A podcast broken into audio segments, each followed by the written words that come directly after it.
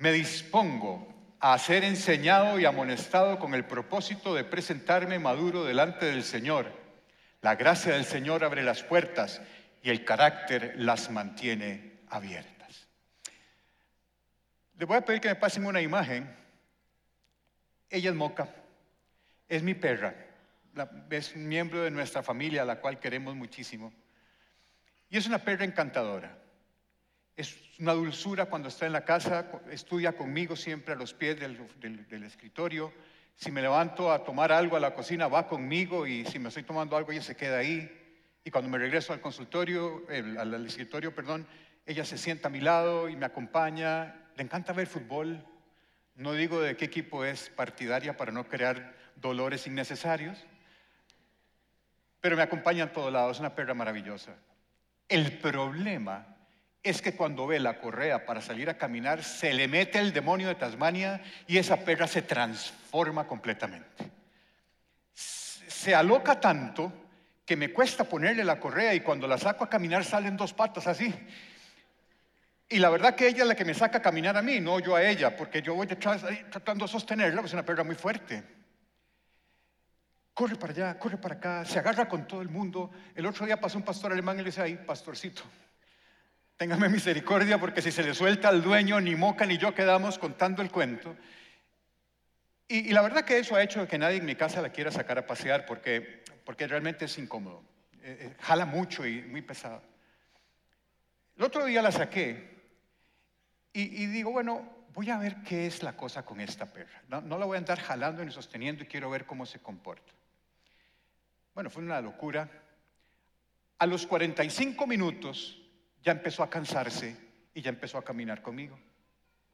Y a la hora y 15 ya andaba arrastrada, yo tenía que andarla jalando para que caminara porque ya no quería. Y eso me recordó la forma en que muchos de nosotros caminamos por la vida.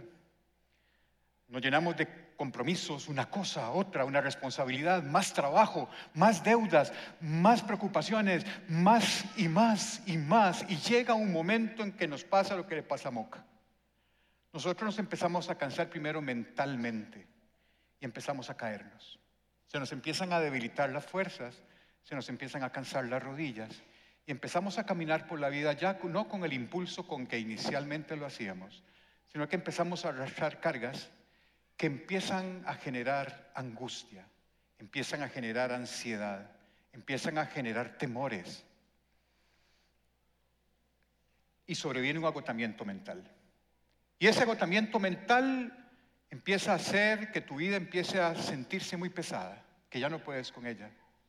Tanta responsabilidad, deudas, trabajo, compromisos, y te empieza a pesar mucho y eso tarde o temprano te empieza a pasar factura desde el punto de vista físico. Por eso hay mucha gente con gastritis, con úlceras, con infartos, porque es la repercusión física de un agotamiento mental que hemos ido acumulando a lo largo de la experiencia de la vida.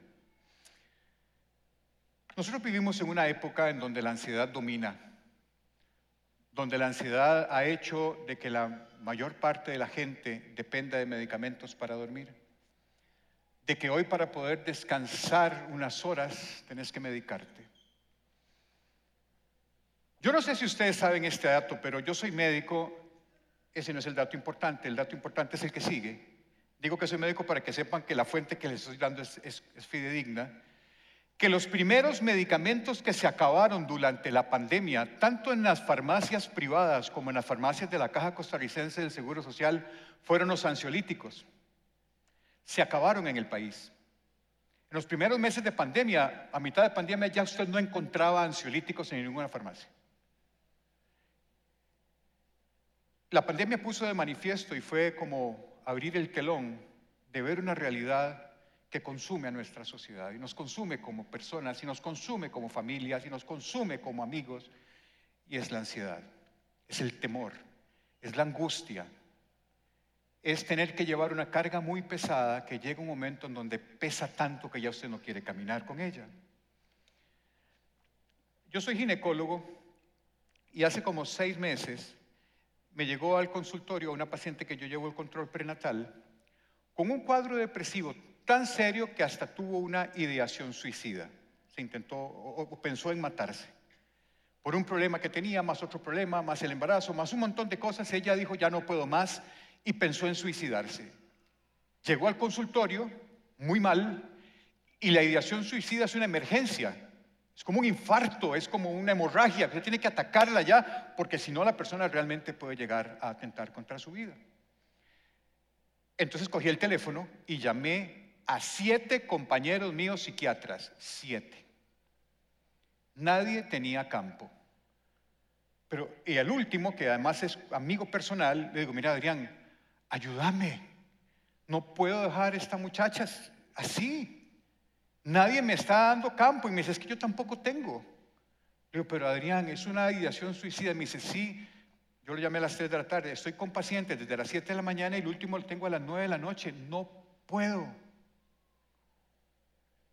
Me dice, lo que te puedo dar es una recomendación de un muchacho que sé que acaba de terminar la especialidad y que está apenas abriendo un consultorio. Me dice, pero es en Alajuela. Yo, mira, aunque sea en Liberia, dígame a dónde, porque esta muchacha necesita y me da el número, ya lo llamo y me dice, bueno, tengo campo a la última paciente a las 7 de la noche, si ella quiere venir, aunque sea a la 1 de la mañana. Y se la mandé. Esta historia a mí me enseñó dos cosas. La primera es que me equivoqué de especialidad. Esa es la primera. Y la segunda es que definitivamente vivimos en un mundo súper amenazante, donde la gente no maneja muy bien no saben caminarlo, se van cargando, se van agotando, llevan cargas muy pesadas y eso mentalmente los destruye. Los destruye. Yo quiero preguntarles y hacer una confrontación aquí, no quiero que nadie me conteste, pero piensen un momento. ¿Cuáles son esas cargas que usted está llevando hoy? ¿Qué es lo que lo hace a usted sentir que la noche es eterna? Que son las 3 de la mañana y usted está viendo para el techo y el sol no le da la gana salir. ¿Qué son esas cosas que hoy en día hace que usted se despierte al día siguiente más cansado de cómo se acostó? Porque la noche no le rinde. ¿Qué es lo que hace que usted hoy se levante con temor apenas abre los ojos porque tiene que enfrentar un día amenazante? ¿Qué son esas cosas? Yo no sé si usted está pasando un momento así en su vida, yo sí lo he pasado. Y por eso le digo que la enseñanza que hoy les traigo, a mí me cambió la vida. Yo he procurado venir a enseñar aquí cosas que yo he experimentado. ¿Por qué? Porque las palabras convencen, pero el testimonio arrastra. Y yo todos los temas que vengo a enseñar aquí, créanme que yo los he sufrido, los he pasado, los he llorado. Y lo que vengo a enseñarles hoy es lo que el Señor me ha enseñado a mí. ¿Qué es lo que te está quitando el sueño? ¿Serán tus deudas? ¿Será la amenaza de perder tu casa o tu carro? Vean, yo no sé si ustedes saben, pero Jesús habló más del dinero que de cualquier otra cosa. En, el Nuevo Testamento encontrarán 2.250 versículos que hablan sobre finanzas. Jesús hablando de finanzas. Si acaso 500 de la oración. ¿Por qué? Porque si hay algo en el mundo que puede desplazar a Dios del lugar donde Dios debe de estar, es el mal manejo del dinero. Y las deudas se han convertido hoy en una de las fuentes más importantes de angustia, de temor y de llevar una carga demasiado pesada. O será un problema de salud, que te llamaron para darte el reporte de la biopsia y te dicen la fatídica frase, tiene cáncer. Y en ese momento tu mundo se desborona. O será un exceso de trabajo. Trabajo, trabajo con un jefe exigente en una situación exigente y que te, te, carga y ya dice, ya no puedo más. Y es que a veces uno se mete en un trabajo y se mete en otro y se mete en otro con la excusa, con el disfraz de que quiero darle a mi familia un mejor bienestar económico. Quiero llevarlos a pasear todos los fines de semana a algún lado quiero llevarlos a fin de año a Europa, quiero, quiero, quiero. En el fondo eso es una carrera de ambición. Créanme que el trabajo es una bendición de Dios. Te permite tener realización personal, te permite alcanzar sueños, pero el trabajo mal entendido, sobre todo cuando se basa en raíces de ambición, es una carga muy pesada. y a muchos les dobla las rodillas. ¿Será el exceso de responsabilidades que no sabes decir que no y a todo te comprometes? Y en un momento dado estás abrumado del montón de situaciones que tenés que enfrentar no sabes cómo. Y el día de 24 horas no alcanza y uno quisiera que tuviera 36 y siguen siendo las mismas 24. Todas estas cosas son cargas, cargas muy pesadas, que hacen que muchos caminemos doblando rodillas y casi sin poder mover las piernas. Si usted se vino aquí hoy y tiene esta situación de vida, esta es la enseñanza para usted. Porque hoy les traigo una invitación que Jesús está haciendo directamente y de forma personal a cada uno de ustedes hoy. Y eso es una invitación maravillosa que encontramos en el Evangelio de Mateo, en el capítulo 11, de los versículos 28 al 30. Quiero leer para ustedes y me pueden seguir en las pantallas. Luego dijo Jesús, vengan a mí todos los que están cansados y llevan cargas pesadas, y yo les daré descanso. Pónganse mi yugo, déjenme enseñarles, porque soy humilde y tierno de corazón, y encontrarán descanso para el alma. Pues mi yugo es fácil de llevar y la carga que les doy es liviana. Miren, probablemente este es uno de los textos más queridos del Nuevo Testamento. Porque es una invitación no solamente amorosa, es una invitación simple, pero es una de las invitaciones más profundas que Jesús te puede hacer el día de hoy de manera personal. Todas esas cargas que usted está llevando hoy se han convertido en su yugo, en un yugo muy pesado en un yugo que ha hecho que estés agotado y que ya no sientas fuerzas. Lo que hoy te está diciendo Jesús, te está invitando a que te quites ese yugo y aceptes el yugo que Él tiene para usted. Jesús tiene un yugo especial para cada uno de nosotros, hecho a nuestra medida. Y Él te está diciendo, quítese ese viejo, que tengo uno nuevo para usted. Y al hacerlo, encontrarás descanso para el alma. Vean, hay invitaciones en la vida de manera cotidiana. Invitaciones, vamos a comer, ahí vamos. O llegaste a mi casa así un día de estos, uno sabe que el hermano va a llegar y uno que lo invitó también sabe que tampoco va a llegar. ¿Es así? Hay invitaciones de todo tipo, invitaciones muy superficiales. Vamos a tomar café, ahí jale. O no, no tengo ganas. O vamos a una fiesta. Bueno, sí, vamos. Esas son invitaciones triviales. Pero hay invitaciones en la vida que uno las huele y uno dice, mm, si esta no la aprovecho, se me va el tren. Son invitaciones que cambian tu vida, son invitaciones que hacen que tu vida cambie de dirección. Son puntos de inflexión. Son invitaciones que si usted va caminando así y te invitan y usted dice aquí, su vida hace así. A mí me pasó.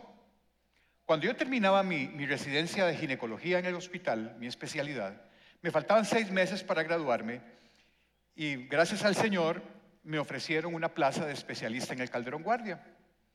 Y yo estuve nombrado como especialista sin tener el título seis meses antes de graduarme. Un día caminaba yo por el pasillo del hospital y me encuentro con el jefe de sección y me dice, Alejandro, ¿cómo estás? Y yo, bien jefe, mira, ahora que terminas la residencia, ¿qué vas a hacer? Y saco yo pecho. Yo nombre, doctor, ya yo estoy nombrado como asistente aquí, tengo me, dejaron como especialista en el Calderón Guardia. Y, ah, ¿y no has pensado que querás hacer algo más? No. ¿No querés hacer una subespecialidad en algún lado? No. Primero no lo había pensado. Segundo no tenía plata. Y era algo que para mí era muy lejano. Me dice, llegate a mi oficina a las 2 de la tarde y hablamos de tu futuro llegar a la oficina del jefe a las 2 de la tarde para hablar de mi futuro. A la una y media estaba sentado yo ahí. El consultorio estaba así y me esperé pacientemente dos horas. A las tres y media me pasó a hablar con él. Me dice, mira, ¿cómo has estado? Bien. Mira, de veras, ¿qué quieres hacer vos? Y yo, de no, nada, doctor, yo estoy feliz como estoy. Y me dice, no, no, no. Yo quiero ayudarte para que hagas alguna subespecialidad. ¿Qué te gusta? Yo, bueno, pues a mí me gusta la infertilidad, me gusta la medicina reproductiva. Ah, ok, agarra el teléfono y empieza a marcar un montón de números. Y marcó tantos que pensé que me estaba vacilando porque no eran tantos los números que yo podía saber que existían. Contestan al otro lado, mira, Fernando, que tengo un muchacho que necesito que me formes en medicina reproductiva. Sí, sí. ¿Cuándo te vas? No, como cuándo me voy. Sí, que cuándo te Pero ¿a dónde? A España. ¿A España? Dice que no sabe. Que te espera en marzo. Y era diciembre. Yo sé, pero ¿cómo? Me dice, tenés la, la subespecialidad gratis en España. Tenés que mantenerte. Pero usted acepta la invitación. Sí. Y no sé ni cómo, pero me fui para España. Y pude hacer mi especialidad allá. ¿Qué quiero decirles con esto? Hay invitaciones en la vida que son trascendentales y uno las sabe reconocer. Y esta es de ese tipo. Esta invitación es de aquellas que cambian vidas. Que si usted no la acepta, no la aceptó. Pero créanme que si usted acepta esta invitación, su vida va a cambiar, porque la mía cambió. Y si me pasó a mí, igual le va a pasar a ustedes. Esta invitación de Jesús es una invitación que nos promete encontrar ese descanso que tanto anhelamos y que no encontramos. Jesús dice encontrarán descanso para el alma. Quiero recordarles a ustedes que desde el punto de vista bíblico, el alma son los pensamientos, el alma son las emociones, el alma es nuestra reacción a las cosas, es nuestra mente. Y Jesús dice, si usted toma mi yugo, si vienen a mí, yo les daré descanso para el alma. Yo les pregunto, ¿a dónde han ustedes hasta el momento estado buscando descanso para el alma? ¿En qué se refugian cuando están cansados? Hay quienes se refugian en, en amigos, en licor, en fiestas, en Netflix con helados, una tarde lluviosa. ¿En qué busca usted descanso para el alma? Porque le puedo asegurar que cualquiera que sea ese lugar, si no es Jesús, es un engaño. Porque todas estas cosas actúan como anestésicos transitorios para la ansiedad. Pero en el momento en que usted se quita ese anestésico, el cuadro sigue igual. Porque nada de estas cosas va a llenar el espacio que solo Jesús puede llenar en su vida. Nada. No existe nada que pueda sustituir lo que Jesús tiene para usted. Todo lo demás pasa, es temporal.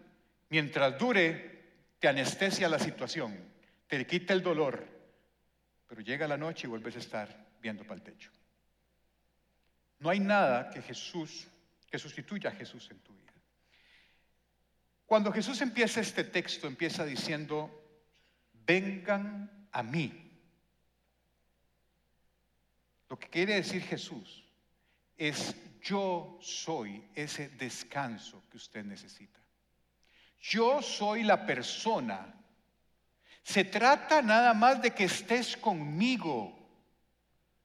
Eso es lo que significa vengan a mí. Esté conmigo. No necesariamente haga cosas para mí. Y tenemos que diferenciar el hacer para el Señor con el estar con el Señor. Son dos verbos diferentes con connotaciones distintas. Y eso lo aprendió muy bien Marta y María. Yo no sé si ustedes recuerdan esa historia, pero para los que no se la sepan muy bien, se las quiero contar. Porque es muy importante saber la diferencia entre hacer cosas para el Señor y estar íntimamente con Él. Y vengan a mí significa que el Señor te está diciendo, esté conmigo. Lucas 10, 38, 42 dice, durante el viaje a Jerusalén, Jesús y sus discípulos llegaron a cierta aldea donde una mujer llamada Marta los recibió en su casa. Su hermana María se sentó a los pies del Señor a escuchar sus enseñanzas, pero Marta estaba distraída con los preparativos para la gran cena y entonces se acercó a Jesús y le dijo, Maestro, ¿no te parece injusto que mi hermana esté aquí sentada mientras yo estoy haciendo todo el trabajo? Dile que venga a ayudarme, que no sea tan carebarro. Bueno, eso no es tan carebarro, no aparece en las escrituras, es digamos una añadidura. El Señor le dijo, mi apreciada Marta, ¿estás preocupada y tan inquieta con todos los detalles? hay una sola cosa por la que vale la pena preocuparse. María la ha descubierto y nadie se la quitará. Marta hacía para el Señor. María estaba con el Señor. Las dos cosas son buenas, pero mucha gente confunde o hipertrofia, hace grande el servir al Señor y no se da tiempo para estar con Él y caminar su vida con Él que tu trabajo ministerial, que tus funciones en iglesia, que los estudios bíblicos, que corra para allá, corra para acá y que venden helados y que la cosa. Bien, bien, bien, eso está bien, dice el Señor, también está bien. Pero se trata de caminar con Él íntimamente. Eso es estar con el Señor, esa es la diferencia. Eso significa, vengan a mí, estén conmigo porque yo soy esa persona que les puede traer descanso para el alma que no van a encontrar en ningún otro sitio. Vengan a mí todos los que están cansados y llevan cargas pesadas. Yo les daré descanso. Jesús está invitando a todos. De cualquier problema que usted tenga, vengan a mí todos, aquí todos están invitados. Ese texto aparece en el Evangelio de Mateo en el capítulo 11. Y les dejo de tarea que en su casa se lean el capítulo 8 y el capítulo 9 del Evangelio de Mateo. Ahí van a encontrar una galería de una enorme cantidad de milagros de Jesús. En todas las áreas de la vida humana hay milagros en esos dos capítulos. En esos dos capítulos encontramos milagros de sanidad, cuando sana al ciego, al paralítico, a la mujer con hemorragias, al leproso. También hay milagros con la naturaleza cuando Jesús calma la tormenta. También hay milagros relacionados con la parte espiritual cuando expulsa a los demonios. Y hasta milagros con la muerte, con la resurrección de la hija de Jairo. Y Jesús dice, vengan todos. No existe nada no hay ninguna situación en la que Jesús no pueda darte descanso. Eso es lo que significa. No importa si su problema es financiero, de salud, espiritual, cualquier problema, no existe nada más grande que Jesús y Jesús dice, yo te voy a dar descanso. Vengan a mí todos, todos los que estén cargados, independientemente de lo que usted cargue, vengan a mí. Lo mismo nos dice Mateo en el capítulo 8, en el versículo 16, 17, dice, aquella noche le llevaron a Jesús muchos endemoniados. Él expulsó a los espíritus malignos con una simple orden y sanó a todos los enfermos. Así se cumplió la palabra del Señor por medio del profeta Isaías, quien dijo, se llevó nuestras dolencias, se llevó nuestras enfermedades y quitó nuestras dolencias. En eso se fundamenta la invitación de Jesús, que Él puede quitar todas nuestras enfermedades y llevarse todas nuestras dolencias. Se trata de estar con Él, de aceptar esta invitación que hoy personalmente a cada uno de ustedes le está haciendo el Señor. Y el Señor promete descanso, pero sí que tenemos que tener un poquito de cuidado. Tenemos que entender qué significa descanso para Jesús. ¿Qué significó el descanso para los primeros oyentes? ¿Qué significó el descanso a los judíos que estaban escuchando a Jesús, porque la concepción que tenemos de descanso hoy dista mucho de lo que era el descanso para ellos. Para mí descanso hoy es que me inviten a un hotel, cinco estrellas, todo incluido y no tengo que hacer nada, ni el desayuno, ni tender la cama, qué rico. Amén. Eso es descanso, ¿no? Ese no es el descanso que habla Jesús. También te puede llevar a un hotel cinco estrellas y todo incluido, pero ese no es el descanso. Jesús hace referencia a Génesis 2, cuando Dios hace la creación y al séptimo día dice la palabra, Dios descansó. Pero ese descanso no es que Dios descansó porque estaba cansado físicamente o mentalmente de decir, ok, un montón de estrellas y dice, sí, estoy cansado. No es ese descanso. Ese reposo de Dios es el que hace referencia a Jesús. Y lo que significa es que ese descanso es aquel lugar de paz para estar con Dios. Es aquel lugar donde usted va a disfrutar de sus bendiciones, de su provisión, de su paz, sintiendo el gozo de haber completado una obra. Ese es el descanso. Es el descanso de paz, de tranquilidad, de sentirse amado en la presencia del Señor con la satisfacción y el gozo de haber completado algo. Ese es el descanso que está ofreciendo Jesús. Y Jesús nos dice cómo hacerlo. Vengan a mí, pero nos pone una metáfora tan hermosa de cómo es que hay que hacerlo. Y utiliza un instrumento cotidiano para enseñarnos cómo es que Él quiere que estemos con Él. Y utiliza un yugo.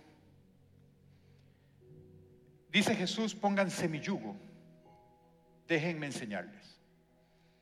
¿Qué es un yugo? Yo no sé si ustedes, eh, me imagino que todos aquí conocerán un yugo, pero si no, aquí tienen uno. Un yugo es un instrumento generalmente hecho de madera que se utilizaba muchísimo en la era antes de la maquinaria agrícola para poder hacer los trabajos del campo más sencillos.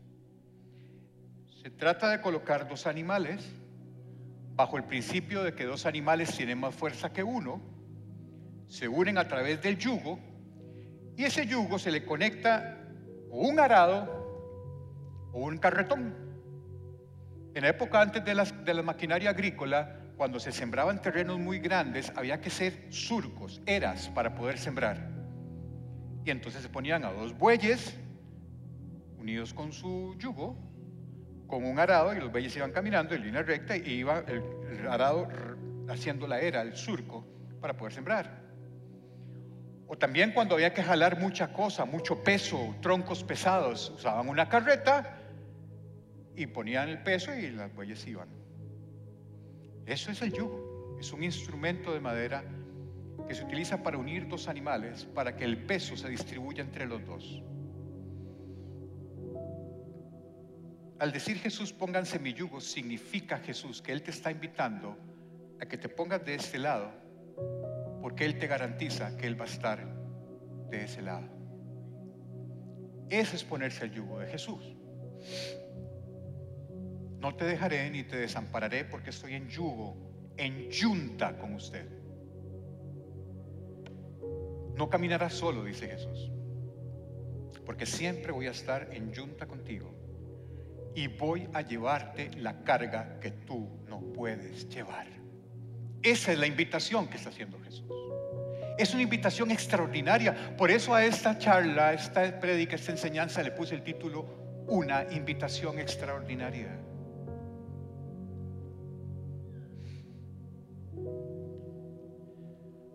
El yugo tiene varias características. Usted no puede poner de un lado una mula y del otro lado un buey. O pone dos mulas o pone dos bueyes. Es decir, los animales que están en yunta son de la misma especie. ¿Cierto, no? Yo imagino el desmadre que se debe armar si se pone una mula con un buey. Eso no funciona. Funciona si los dos son bueyes. Y ojalá uno más fuerte que otro porque así es como lo hacen los boyeros. ¿Por qué Jesús está diciendo que te pongas el yugo con Él? Porque ustedes y yo fuimos creados por Dios a su imagen y semejanza. Y al final sopló sobre nosotros aliento de vida, es decir, nos dio su espíritu. Eso significa que ustedes y yo somos seres espirituales. Y por eso Jesús nos ofrece un yugo espiritual, porque lo podemos llevar con Él.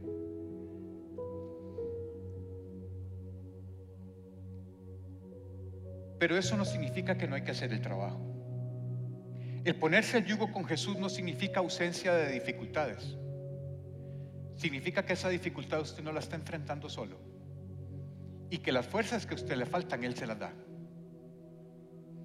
No significa que usted se pone el yugo de Jesucristo y desaparecieron los problemas, sea cual sea significa que ese problema usted no lo está enfrentando solo y que la persona que está con usted no es nada menos y nada más que el mismo Jesucristo, que te está ofreciendo llevar esa carga y ayudarte a sacar adelante la tarea para estar en ese lugar de gozo y paz con la satisfacción del deber cumplido. Ese es el gozo de Jesús. Usted y Dios caminan juntos, en yunta. Él no te va a dejar, pero usted tiene que hacer su parte. Y Él hace la parte que usted no puede. Ejemplos bíblicos de yuntas hermosas. Moisés. Jesús comisiona, perdón, Dios comisiona a Moisés a hacer la sacada del pueblo de Israel de Egipto. Pero la parte milagrosa la hace, la hace Dios. Josué, a la entrada de la tierra prometida, se encuentra aquellos muros de Jericó gigantescos. Dice, me paso y ahora cómo hago. Usted haga lo que el Señor se encamine con él y el Señor se encarga. Siete vueltas, siete trompetazos y los muros se caen. Caminar en yunta es tener la confianza de que usted hace lo que usted está haciendo porque Él lo está guiando y Él se va a encargar de hacer lo que usted no puede. Eso es caminar en yunta con Dios. Hoy en día, de manera práctica, ¿qué significa estar en el mismo yugo con Jesús? Fede, voy a pedirle a Fede que nos acompañe. Vea qué clase de güey les traigo. Ven y Fede. aplauso, Fede. Fede, este es mi yugo y lo vamos a compartir. Vos vas a caminar con mi yugo. Usted está de ese lado y yo estoy de este. Si yo te digo, Fede, vamos a doblar un poco a la izquierda. ¿Ya no más? Ahora sí, avancemos, Fede. Despacio, despacio. Yo voy más despacio. Usted no se me puede adelantar, ¿ok? Si yo paro, Fede, usted para. Si yo digo que es para atrás, usted viene para atrás. Si yo digo que doblemos a la izquierda, usted dobla a la izquierda. Y si yo digo que caminemos hacia adelante, vos caminás hacia adelante. Cuando yo paro, usted para. Y si yo te digo, quédese quieto, usted se queda quieto. Y yo me muevo. De vuelta, de vuelta, de vuelta. Y nos encontramos una puerta cerrada en nuestro camino. Esta puerta cerrada significan problemas, significa decisiones, o significa pasar algo que usted estaba queriendo lograr, pero se encontró esa puerta cerrada. Lo peor que usted puede hacer en ese momento es moverse sin el yugo. Es quitarse el yugo y tomar su propia decisión sin caminar en yugo conmigo. Porque lo que pasa es que si usted se quita el yugo voluntariamente y usted abre esa puerta sin que yo lo acompañe, usted no sabe lo que se va a encontrar del otro lado. Gracias, Fede. Eso es caminar en yugo con Jesús.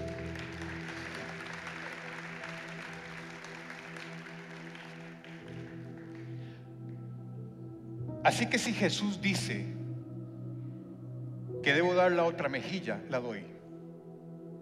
Si Jesús dice que yo debo perdonar cualquier ofensa, independientemente del tamaño que ella sea, yo perdono. Si Jesús dice que tengo que orar por mis enemigos y amarlos, oro por ello y los amo. Si Jesús dice que debo honrar a padre y a madre, independientemente de que usted crea que no lo merecen, los honro porque camino en yunta con Jesús. Si Jesús dice que debo de diezmar y ofrendar diezmo y ofrendo con alegría. Si Jesús dice que yo debo orar para todo, hago de mi vida una vida de oración. Eso es lo que significa caminar en yugo. En resumidas cuentas, usted sabe que usted está en yugo con Jesús cuando si Jesús dice que es bueno, usted dice que es bueno y actúa en consecuencia. Y si Jesús dice que eso es malo, usted dice eso es malo y actúa en consecuencia. Eso es caminar con el yugo de Jesús. Y eso te va a traer un descanso para el alma que no lo va a encontrar usted en ningún otro lado. Créanme. Créanme porque a mí me funcionó. El texto sigue diciendo, déjenme enseñarles porque yo soy humilde y tierno de corazón, y encontrarán descanso para el alma. Yo creo que esta es una de las frases que revelan más profundamente la humildad de Jesús, porque Jesús te está casi suplicando y diciendo, déjenme enseñarle, déjenme enseñarles. El Dios por quien todo fue hecho, quien puso las estrellas en el firmamento, quien puso los mares en sus cauces y levantó las montañas, quien ha creado todo lo que usted ve y lo que no ve, te está diciendo, déjenme enseñarle. Es para mí una de las frases más humildes de Jesús, de todo el Nuevo Testamento. Porque es Dios mismo que quiere caminar en yugo con usted, quiere hacer junta con usted. Y por eso dije, déjenme enseñarle, déjenme. Porque Jesús dice que su yugo es fácil y su carga liviana. Porque el yugo al que Jesús se está refiriendo no es un yugo físico, es un yugo espiritual. Y aun cuando usted está experimentando las situaciones, Él las carga, Él las lleva. Y por eso es que es un yugo fácil. Tomar el yugo de Jesús es un acto de fe. Es decidir entregar por completo toda su vida a Él y querer hacer con Él una yunta inseparable. Eso es lo que significa. Y si usted hace eso, Él te promete darte descanso para el alma, perdón de pecados, suplir todas tus necesidades, provisión, vida eterna y perdón. ¿Cómo hace uno para ponerse el yugo de Jesús? Cuatro pasos, como una receta de cocina. Apunte, primero, reconozca su necesidad de Él. Reconozca que de la manera como usted ha vivido hasta el momento ha estado cargado, está llevando cosas que ya usted le doblan las piernas, ya no puede más. Reconozca que lo necesita en medio de su circunstancia. Reconozca que lo necesita. Segundo paso, arrepiéntase de cómo ha llevado su vida hasta el momento. Pídale perdón. Arregle su situación con Dios. Tercero, comprométase a ponerse el yugo con Jesús. Es decir, a caminar con Él íntimamente en todo momento. Si Jesús dice usted para, para. Si Jesús dice eche para atrás, usted echa para atrás. Eso es comprometerse. Y cuarto, confíe. Confíe en todo momento en que nada escapa al control de Dios. Que no existe nada que escape a su poder, a su amor, a su misericordia. Y que todo lo que bendiciones que Dios tiene para usted se van a cumplir en el nombre de Jesús. Los que son un poco curiosos probablemente vieron en la entrada de la iglesia un yugo. ¿Quiénes lo vieron? Qué poco curiosos que son. Ese yugo que está ahí me lo prestó un boyero que dos días antes de prestármelo estaba en el campo trabajando con ese yugo, con sus bueyes. Ese yugo estaba sucio, que yo ni siquiera sabía que era amarillo. Fue que aquí lo lavaron y lo limpiaron, lo dejaron divino y me di cuenta que era amarillo, que estaba pintado y muy bonito ese yugo. Pero es un yugo usado, gastado, sucio, trabajado. Y yo lo puse allá afuera no solamente como una decoración bonita de la, charla, que yo veo que nadie la vio. O sea que como, como decoración no sirvió mucho, sino que lo puse ahí con una finalidad. Porque ese yugo tipifica el yugo que cada uno de ustedes lleva, gastado, trabajado, viejo, sucio. Y el Señor hoy te está diciendo, déjelo afuera, déjelo ahí, porque yo te estoy ofreciendo este nuevo para que camines conmigo y tendrás descanso para el alma.